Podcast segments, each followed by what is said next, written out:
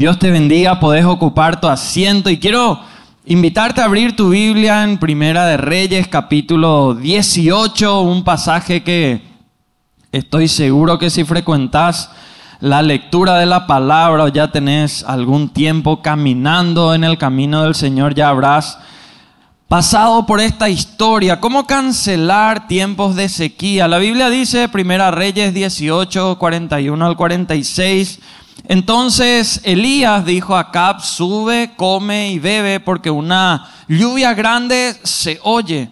Y luego dice que Elías subió a la cumbre del Carmelo y postrándose en tierra puso su rostro entre las rodillas y dijo a su criado, sube ahora y mira hacia el mar.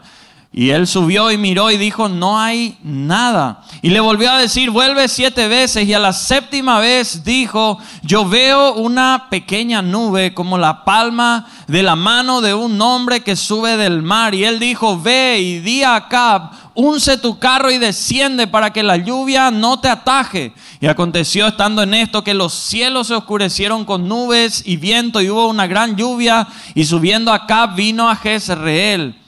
Y luego la palabra dice, la mano de Jehová estuvo sobre Elías, el cual ciñó sus lomos y corrió delante de Acab hasta llegar a Jezreel. Muchas veces cuando hablamos del profeta Elías decimos, este era un hombre tremendo, pero este hombre tiene una diferencia porque era favorito de Dios, porque Dios hacía esto, hacía lo otro en su vida. Pero la Biblia dice en Santiago 5:17, es importante que vos y yo lo entendamos, dice Elías era hombre de qué manera? Sujeto a pasiones semejantes a la de quién? A las nuestras. Oró fervientemente para que no lloviese, no llovió por tres años y seis meses. O sea, un hombre que es igual o que era igual a vos y a mí, tenía las mismas pasiones, las mismas situaciones, las mismas pruebas, las mismas adversidades. ¿Por qué esto es importante? Porque si el Señor hizo esto a través de Elías, Él lo puede y lo va a hacer a través de la vida de aquel hombre, aquella mujer que se pone a disposición del Señor. Porque saben qué, hermanos, nosotros no estamos en este tiempo para justificar la sequía que pueda haber en algún área, acomodarnos a ella, quedarnos nomás ahí. Nosotros estamos para cancelar esos tiempos, para declarar tiempos de bendición tiempos donde la bendición de Dios en toda área pueda llegar a nuestras vidas. Por eso no te conformes a vivir esos tiempos de sequía. Hay momentos que uno tiene que atravesar, hay pruebas que uno tiene que vencer, pero uno no tiene que conformarse con que siempre va a tener que estar ahí para abajo, sufriendo, estando de la peor manera, porque en Dios vos y yo podemos establecer nuevos comienzos. ¿Cuántos creen eso? Por eso es importante que nosotros miremos en la palabra de Dios cómo cancelar las sequías. Y quiero animarte, si vos tenés la costumbre de anotarlo, qué bueno, porque esto es para momentos difíciles, momentos donde las cosas de repente no se dan. Si vos querés agregar a esto algunas historias de cómo el Señor cambió eh, la vida, transformó la vida de algunas personas, podés ahí con el código QR ir a este a este documento y mirar un poquitito, no tiene que ver con estas historias, pero son otras que podrían en la semana de repente agregar valor a tu vida. ¿Cómo cancelar las sequías? En primer lugar, versículo 41. Entonces Elías dijo a Cap, sube, come y bebe porque una lluvia grande se oye. Qué importante es que vos y yo podamos tener visión. Sin visión en cualquier área de la vida puede referirse a la vida personal de uno, puede referirse a un matrimonio, puede referirse, no sé cuántos están dirigiendo una institución o algún área de una institución, eh, o, o estar debajo de otra gente, pero sin visión no hay una misión. Y cuando no hay una misión no se puede tener en claro cuál es la función que uno tiene y si no hay una función correcta o bien determinada, finalmente no se cumple la visión que hay en un lugar. Por eso es importantísimo tener esa visión. ¿Qué sequía querés cancelar? Y que vos puedas visionar, bueno, es la sequía en mi matrimonio, es la sequía en mis finanzas, es la sequía en mi relación eh, con el Señor. No sé cuál sea la sequía, qué es aquello que vos querés realizar, qué es aquello en lo cual querés establecer un nuevo comienzo y no por simplemente establecerlo, sino por definitivamente dar un cambio total en tu vida. Porque la visión es como acá el profeta eh, decía con sus palabras, lo vivía, es ver la lluvia antes de que llueva. Por eso hoy yo no tenemos que quedarnos trancados, estancados, conformados en lo que es de repente el presente que podemos tener. Y ni qué decir, es tremendo cuando la visión va unida justamente de la fe. Empieza a hacer eso que lo intangible se vuelva tangible. Cuando la visión está unida a la fe, Prepárate para todo lo que se viene. Es como dice la Biblia en Hebreos 11.1. Después la fe, ¿qué cosa? La certeza de lo que se espera, esa visión que vos estás esperando, el, el, objetivo, el sueño al cual querés llegar, la convicción de lo que en ese momento todavía no se ve. Por eso, mi querido hermano, mi querida hermana, no te quedes mirando ahí todo el tiempo las circunstancias. Mira la visión que vos en intimidad con el Señor estás creyendo, estás deseando, estás ahí viendo, porque visión es ver lo que Dios ve. Dios a vos te ve perfecto. Dios ve a tu matrimonio restaurado, Dios ve a tu matrimonio eh, cumpliendo ese propósito que Él tiene, siendo vos la mejor esposa, siendo vos el mejor esposo. Dios así te ve. Dios le ve a tus hijos siendo campeones, campeonas que llegan mucho más lejos de lo que vos pudiste llegar. Dios te ve a vos superar esas adversidades financieras. Dios te ve de esa manera. Pero la visión viene con comunión con el Señor, con intimidad con el Señor. Y el gran desafío que vos y yo tenemos en este tiempo es acortar esa brecha que hay entre el sueño, el anhelo que uno tiene y la realidad que uno vive cortar eso y que realmente ese sueño, esa visión se haga realidad. Por eso deja de mirar esa circunstancia presente que vos decís, está todo mal, acá está seco esto, y empezar a mirar a dónde en fe querés llegar. Entonces, en primer lugar, lo que tenemos que hacer, tener esa visión, pedirle al Señor, abre nuestros ojos para ver lo que nos estamos viendo, mostrarnos a dónde querés llevarnos. La Biblia dice que si tenemos falta de sabiduría, ¿a quién le tenemos que pedir? A Dios. Si vos decís, estoy tan mal que no sé ni cómo soñar, no sé ni cómo empezar, no sé ni de qué manera moverme para adelante, entra en la sala de oración y empezá a orar o entra ahí en un lugar a solas con el Señor y empezá a pedirle específicamente por eso. Señor, ¿cuál es la visión? ¿Para qué? ¿Cuál es el propósito? Tu palabra dice en Salmo 138, 8 que, que vos podés cumplir el propósito por el cual me trajiste a la tierra y cuál es mi propósito. En segundo lugar, qué importante es para cancelar las sequías. ¿Sabes qué? La importancia de una proclama. Elías dijo a Acab, ¿qué le dijo? Sube, come, porque una lluvia grande se oye. ¿Qué estás proclamando?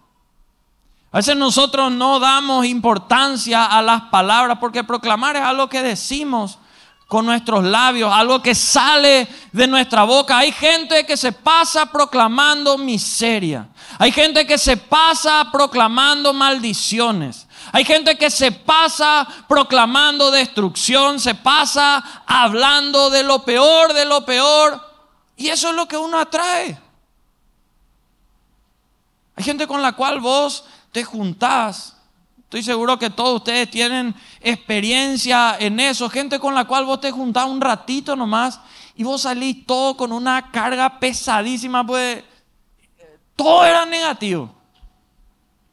Pero también es cierto que a veces vos te encontrás con una persona tal vez unos minutos nomás, pero vos salís de ese lugar gozoso, con fe, con esperanza, porque tiene algo diferente. Qué importantes son las proclamas que nosotros decimos. Voy yo después de tener la visión, tenemos que empezar a soltar palabra. No soltar palabras sin visión, que es lo que muchos hacen. Porque tu proclama antecede tu conquista o también puede anteceder tu derrota. Esa proclama es importante. Generar en este tiempo proclamas espirituales que estén basadas en lo que dice la palabra del Señor. Eso tenemos que empezar a soltar. Ezequiel 37, versículo 4, un valle de huesos secos, un valle donde todo estaba mal. La palabra dice que al profeta Ezequiel el Señor le dijo, profetiza sobre estos huesos y diles qué cosa. Huesos secos, oíd qué cosa Palabra de Jehová. Vos sobre tu tiempo de sequía tenés que soltar, no palabra tuya, palabra de Jehová. Palabra de Dios, palabra que esté ahí escrita por Él. Había en la Biblia un hombre que tenía la mano seca, Marcos capítulo 3, versículos 1 al 5, dice, otra vez Jesús entró en la sinagoga y había allí un hombre que tenía seca una mano. Y le acechaban para ver si en el día de reposo le sanaría a fin de poder acusarle. Entonces dijo al hombre que tenía la mano seca, levántate y ponte en medio. Y les dijo, ¿es lícito en los días de reposo hacer bien o hacer mal? ¿Salvar la vida o quitarla? Pero ellos callaban. Entonces mirándolos alrededor con enojo, entristecido por la dureza de sus corazones, dijo al hombre, extiende tu mano. Y él la extendió y la mano le fue restaurada sana. Jesús encuentra a este hombre en un lugar que era para buscar al Señor. Esa sinagoga era un lugar eh, eh, en el cual en teoría se adoraba, se hablaba de la palabra del Señor. Pero el tema es que hay gente que puede estar en ese ambiente como la palabra menciona en estos versículos en esa atmósfera de gloria que, que, hay en lugares donde se busca al Señor, pero que está seca. Y vos y yo necesitamos proclamar palabras sobre aquello que está seco, sobre esas manos que están secas, porque la mano está para saludar. Un saludo puede transmitir mucho. La mano muchas veces sirve para levantar a alguien que está caído. Y hay gente que secó el levantar a otros que están caídos, que muchas veces empiezan por estar en la casa misma de uno. La mano está para agarrar bien fuerte a otros y, guiarles por el camino correcto cuando, cuando no saben por dónde ir. Papá, mamá, los primeros que tenés que agarrar bien fuerte para que no se vayan por cualquier lado es a tus hijos y empezar a guiarles. Acá es el camino y no quieren, por acá vamos a irnos. Para, para eso está la mano. Las manos están para abrazar y cuántas veces hay abrazos que sanan. ¿Cuántas veces hemos recibido abrazos que es como que nos hicieron sentir ese amor no de nosotros al otro, sino de Dios mismo. Las manos que están muchas veces para atajar y a sostener a alguien. Y en la vida de muchos la mano está seca. Ahí donde estás, yo te animo a que levantes tu mano porque tu mano no va a estar seca. Y quiero declarar ahora, quiero proclamar ahora que tu vida puede resucitar, que vos te podés levantar, que tus sueños en el nombre de Jesús pueden recobrar vida para que tengas esa vida que Él prometió. Hay reuniones donde, como esta, donde hay transferencia del cielo para tu vida. Y hoy pido al Señor un nuevo comienzo sobre todo aquel que estaba seco en algún área. Que la revelación de Dios se haga palpable en tu vida y te transforme. Para que aquellas cosas que estaban muriendo en vos, en el nombre de Jesús, cobren vida y puedas ir a todo lo que Él prometió un día. Qué tremendo que el Señor le estaba viendo a este hombre que estaba en medio de mucha gente. Y al Señor muchas veces le llama la atención lo que a otros no le llama la atención. Él veía que en este hombre una mano, dice que una mano le funcionaba porque la otra no funcionaba. La Biblia no especifica por qué, no, no dice si fue un accidente, no dice si tenía lepra, si tenía alguna otra enfermedad. Porque es tremendo que Dios quería sanar lo que no funcionaba en él. Y Dios lo mismo quiere hacer en tu vida, sanar aquello que no funciona. Hay gente a la cual le va bien en lo económico, le va bien en lo profesional, en lo empresarial, pero su matrimonio está seco. O su familia se está secando. También hay otra gente a la cual aparentemente en lo espiritual le va bien, pero sus finanzas y su área profesional están secas.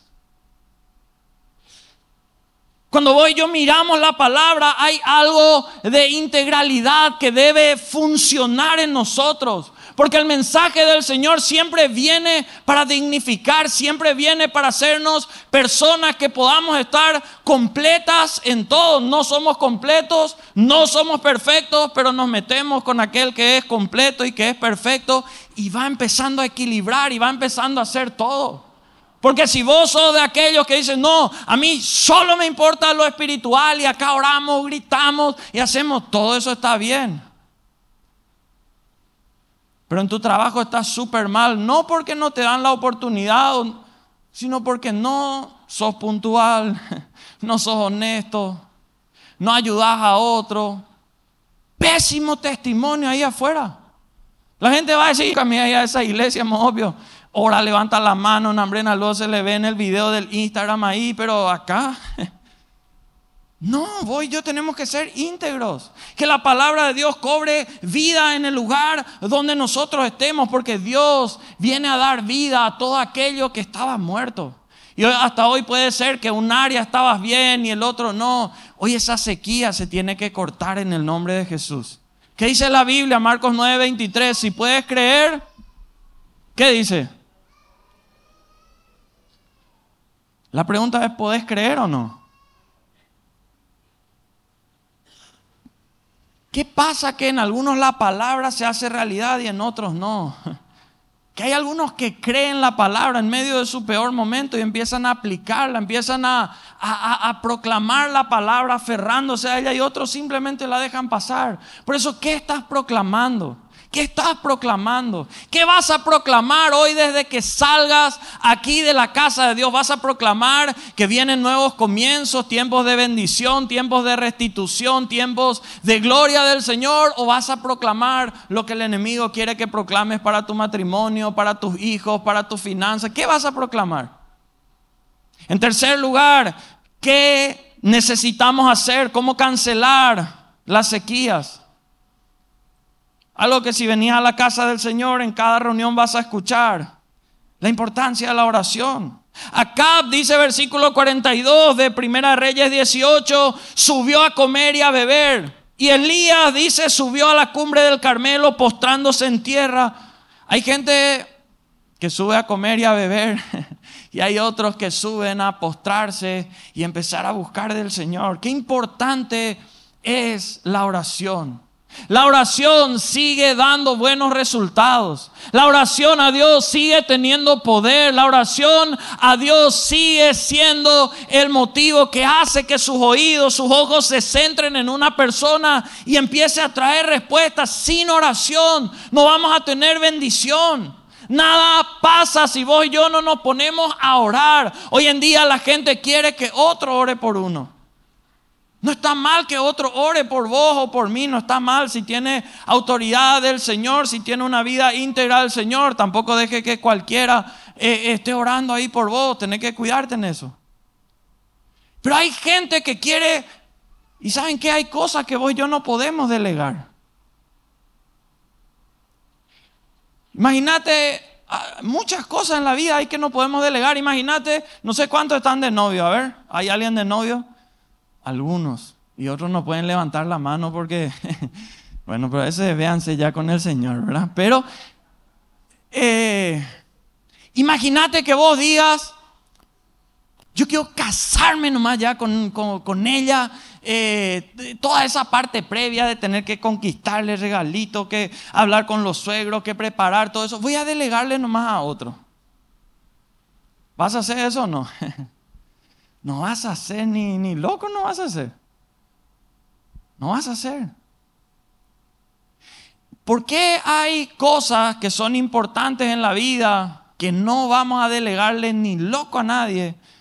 Y las cosas espirituales que son importantes, trascendentes, fundamentales, queremos delegarle a otro.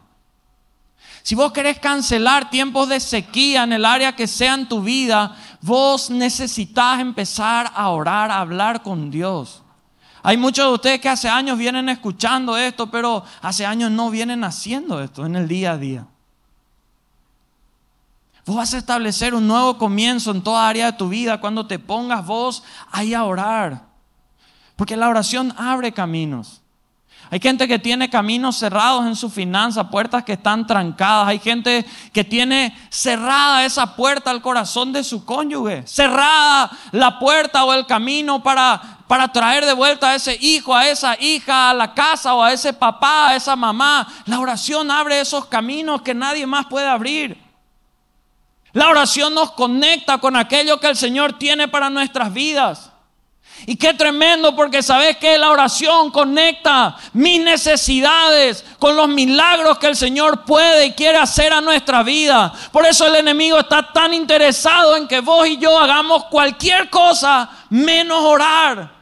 Por eso damos prioridad a cualquier otra cosa, menos a orar. Por eso en nuestra agenda de prioridades, en la de muchos, no está el orar. Porque el enemigo sabe que cuando vos empezás a orar, al diablo empezás a limitar. Porque el enemigo sabe que cuando vos empezás a orar, con Dios te pones a conectar. El enemigo sabe que cuando vos empezás a orar, los cielos tienen expectativa de que algo ahí está un hombre, una mujer clamando. Y vos decís, pero soy imperfecto, soy un desastre, estoy en eso. No importa, porque Dios escucha esa oración. Y sabes que ahí si tenés que pedir perdón, pedirle perdón con todo el corazón. Humillate delante del Señor, no hagas oraciones copiadas. Haz la oración sincera, real. Esposos, Oren por su esposa todos los días, oren por sus hijos, oren por sus finanzas. Por cada uno de mis discípulos yo les digo a ellos, yo no quiero discípulos que van a ser número dos, número tres, cinco en el rubro en el cual esté. Yo voy a orar la Biblia que dice que ustedes van a ser cabeza y no cola. Las cosas que hay que hacer para eso sí o sí es orar por cada reunión. ¿Cómo vos querés? Vos decís, quiero este contrato gigantesco y te va nomás sin orar. O que tu competencia no va a querer ese mismo contrato o uno mejor. Si vos no estás orando, clamando para que el Señor te dé sabiduría, estrategia, pedirle al Señor, si hay, eh, si hay cosas nuevas, revelame a mí, dame creatividad, dame gracia, dame... Mucha gente camina en el camino del Señor y vive muy por debajo de sus posibilidades por no aplicar la palabra. En Dios nosotros no tenemos límites, sin Dios sí tenemos muchos límites. Por eso es importante que empecemos a orar. ¿Cuántos van a hacer de la oración una prioridad? Oren, esposas. Oren, oren por su esposo. Milagros van a ocurrir en ese esposo que vos decís no tiene solución. Cuidado tus proclamas. Y empezar a levantar oración. Va a ser el mejor marido. Va a ser, te va a enamorar cada vez más. Prepárate. Pues Dios responde la oración. Dios responde la oración. Así que prepárate. Cuarto, y ya estamos por terminar. Si alguien me acompaña aquí adelante en el teclado. Dice la Biblia en el versículo 44 de Primera de Reyes 18. A la séptima vez dijo, yo veo una pequeña nube como la palma de la mano de un hombre que sube del mar. Y él dijo, ve y di a Cab, unce tu carro y desciende para que la lluvia no te ataje. Qué importante es estar enfocado. La séptima vez. Elías estaba enfocado en el milagro que él estaba esperando. Él no estaba enfocado en que no venía el milagro, en que no sucedía. ¿Cuántos de nosotros al primer no ya nos rendimos? Quiero este trabajo, me voy con toda la fe. Vine a orar, estuve ayunando siete días, me voy a pedir el trabajo. No me dieron. Me picho, me voy, me aparto del Señor. Elías siete veces. Y la séptima vez no era que decía, hay tormenta, auxilio. No, dijo, veo una, una pequeña nube, pequeño. Tal vez ese criado no quería más desanimar, no sé. Tal vez en fe nomás también, pero dice que vio una pequeña de, de la palma de la mano de un hombre. Yo te animo a que vos pongas un poco allá cuando salgas afuera, mirar el cielo y poner tu mano para ver si el tamaño de la palma de un hombre ni es trascendente una nube así. Pero él estaba enfocado en su milagro. Elías sabía que con una pequeña señal era más que suficiente y él ya andaba, bajate rey porque el milagro está viniendo. El enemigo sabe que es demasiado fácil desenfocarnos a nosotros. Es demasiado fácil. Pasa cuando oramos. No dimensionamos ante quién nos presentamos. No dimensionamos. Como si fuera que alguno de ustedes les llama esta semana al presidente, por ahí ve la transmisión y que le llame a alguien, ¿verdad? El presidente Santiago Peña te llama esta semana, quiero hablar contigo. Yo te pregunto, cuando vos llegás enfrente a él, te sentás ahí, ¿quién se va a dormir? ¿Hay alguien que se va a dormir ahí enfrente a él? No, no te vas a dormir. Tampoco te va a pasar que llegas ahí delante de él y te dice, ¿qué querés? ¿Cómo puedo ayudarte? Amén, ¿verdad? Por ahí. Y que vos empiezas a pensar, te da vuelta, tu mente se va ahí en otra cosa, en una película que viste, en una serie. Y no... ¿Por qué te digo eso? Porque cuando vos y yo en oración nos presentamos delante de Dios, nos estamos presentando ante alguien que es mucho más importante que el presidente de la República. Que cualquier presidente de la República. Que cualquier empresario que tenga los recursos que tal vez vos estás anhelando, vos te estás presentando delante del Rey de Reyes y Señor de Señores, del dueño del oro y de la plata, de aquel que tiene la última palabra y está por encima de todos. El enemigo sabe que si vos y yo empezamos a dimensionar ante quién nos presentamos cuando oramos, algo va a empezar a ocurrir, porque no nos vamos a dormir mientras estamos orando, porque no nos vamos a distraer y, olvidarnos en qué estábamos ahí. Pero el enemigo sabe que es fácil desenfocarnos y eso hace cuando oramos o cuando leemos la palabra o cualquier cosa que tiene capacidad de activar un milagro. Por eso yo te animo a que vos te mantengas enfocado, tenés una palabra de Dios, tenerla ahí a, mano para verla cuando estás orando, orar la palabra, orar las promesas de Dios, orar aquello que en intimidad con Él te has propuesto. Y enfocate en eso. ¿En qué vas a estar enfocado en estos días? ¿En el milagro, en la escasez, en la sequía que pueda haber ahí? ¿Vas a estar enfocado en la maldición o vas a estar enfocado en la bendición? ¿Vas a estar enfocado en la necesidad o en la oportunidad que puede surgir, que puede venir? Elías no se desenfocó. No se desenfocó. Él creyó en el milagro, oró por eso, buscó, esperó y por eso recibió eso. Decir conmigo, creyó, oró, buscó, esperó y recibió. ¿Qué vas a hacer esta semana? Creer, orar, buscar, esperar. ¿Y qué vas a hacer? Recibir. Vamos, si vas a recibir tu milagro, dale ese aplauso a Dios conforme al milagro que estás esperando. Creyó. Él se puso a orar, buscar, esperar y recibió. Y quinto y último, la importancia de tener no solo el enfoque, sino que la fe pueda ser persistente, que pueda estar firme ahí. Firme. Porque la única batalla que sí o sí se pierde es la que se abandona. Mientras vos y yo no abandonamos, no perdimos todavía. Podemos estar en desventaja, podemos estar disminuidos, podemos, no sé, pero todavía no perdimos hasta que no nos rendimos. No abandones la batalla por tu nuevo comienzo. Sé como Elías que estaba ahí creyendo, orando, buscando, esperando hasta que llegue. Siempre, siempre, siempre, siempre tu proclama y tu visión van a ser puestos a prueba. Siempre. No es que vos empezás a proclamar y ¡pah! se abre todo y el milagro está. No. No es que voy a decir, tengo una visión, gloria a Dios, ya está. No, van a ser puestos a prueba. Y eso va a requerir que vos y yo tengamos una fe que sea persistente. Una fe que sea persistente. Por eso mi hermano, hermana, querido, querida, ¿qué hacemos cuando no vemos nada? No hago nada. Dicen, no, no vaya a ser así. Encomendate en el Señor porque el único que puede hacer de la nada todo, ese es nuestro Dios. Por eso nuestra nada, voy a decir, mi vida no vale nada. Poné en las manos de Dios y empezar a ver lo que va a ocurrir.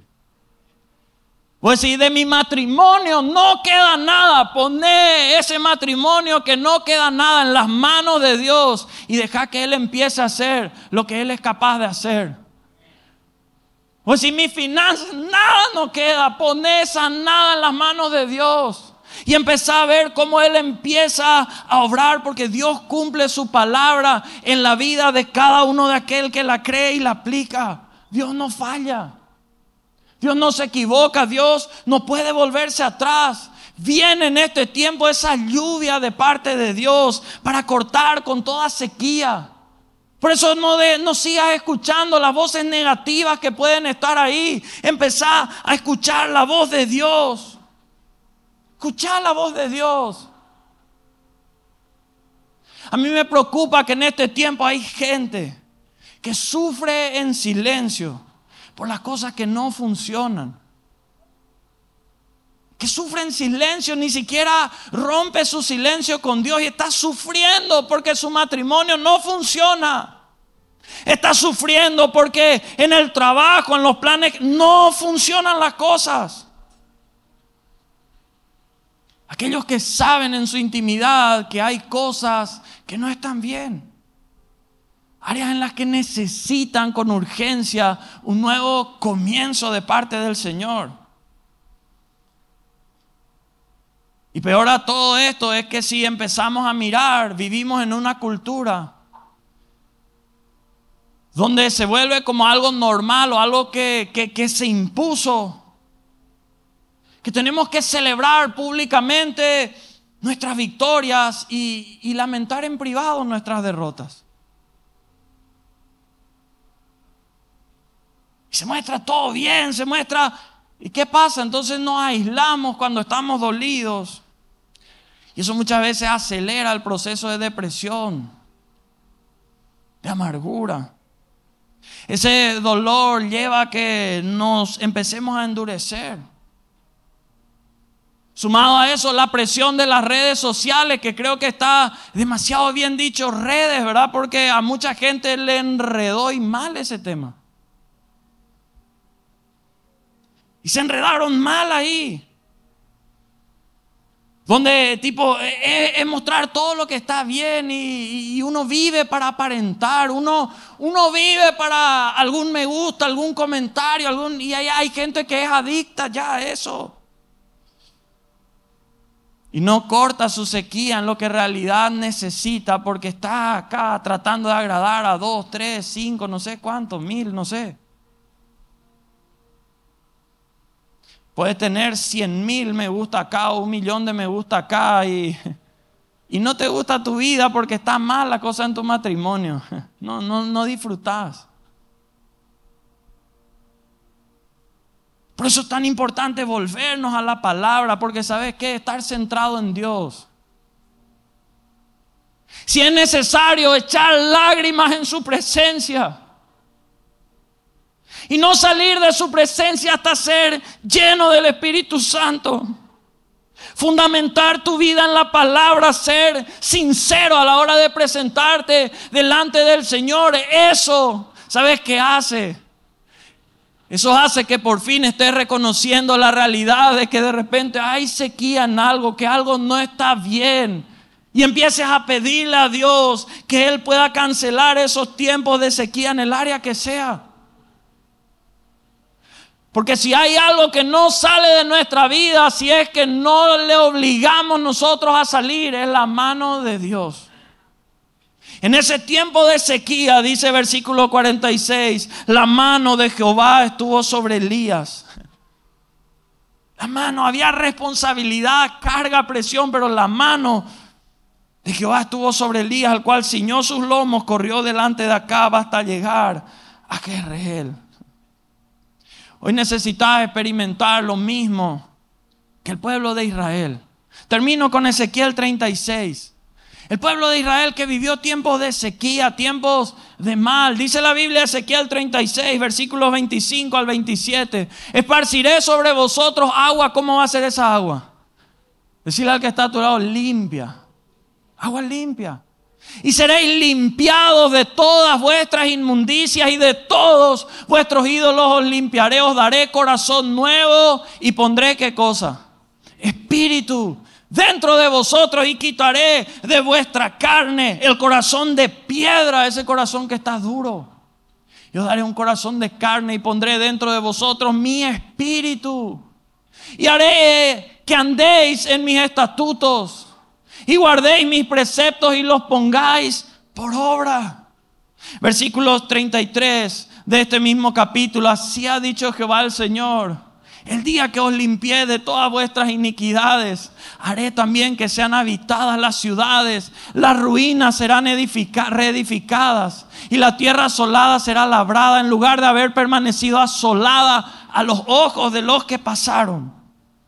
Y dirán, esta tierra, esto se va a decir sobre tu vida, tu matrimonio, tus finanzas y dirán, esta tierra que era asolada ha venido a ser como el huerto de Edén y estas ciudades que eran desiertas, asoladas y arruinadas están fortificadas y habitadas y las naciones que queden en vuestros alrededores sabrán que yo reedifiqué lo que estaba derribado y planté lo que estaba desolado. Yo Jehová he hablado y lo haré. Jehová habló y él va a hacer sobre tu vida, sobre tu matrimonio, sobre tu finanzas. Yo no sé si vos podés creer esta palabra, pero si Jehová habla, si Jehová habla, Él puede hacerlo. Esas cosas que estaban mal, que estaban caídas. Vos decís, pero yo no tengo fuerza, pero yo no sé cómo hacer. Dios tiene la fuerza y Él sabe cómo hacer. Pues yo necesitamos encomendarnos en Él. Establecer un nuevo comienzo en tu relación con Él sin reservas, sin condiciones, encomendate a Él. Nunca ayunaste en tu vida, esta semana ayuná. No es una huelga de hambre, es un tiempo de, de, oración donde vos te privás de algo que tu carne quiere y le decís, carne, aprende esto porque a partir de ahora mi carne va a morir todos los días para que Cristo viva en mí. Un día le haces ayunar a esa carne tuya y empezás a orar. Y empezá a orar con palabras sinceras. Si vos necesitas ser libre de algo, decile a sí mismo. Pedile con todas tus fuerzas. A veces para establecer un nuevo comienzo y solo no podemos, ya intentamos. Acércate a tu líder, acércate a uno de los pastores y, y decirle, mira, necesito un nuevo comienzo. Porque si Dios restauró otros matrimonios, tu matrimonio puede ser restaurado sin problema. Es un proceso quizás sí, pero se puede. Si Dios volvió a unir a familias que estaban en demanda y todo, que estaban de la peor manera, Dios puede unir tu familia. Dios quiere unir, Dios quiere que las familias estén unidas. Acá en medio nuestro hay hermanos y hermanas que Dios hizo milagros en sus finanzas y si hizo con ellos, ¿por qué no puede hacer contigo? Hay matrimonios que están acá que Dios restauró. Hay familias que Dios unió. Hay personas acá a las que Dios les sanó de cáncer, Dios les sanó de problemas en sus huesos. Dios no hace acepción de personas.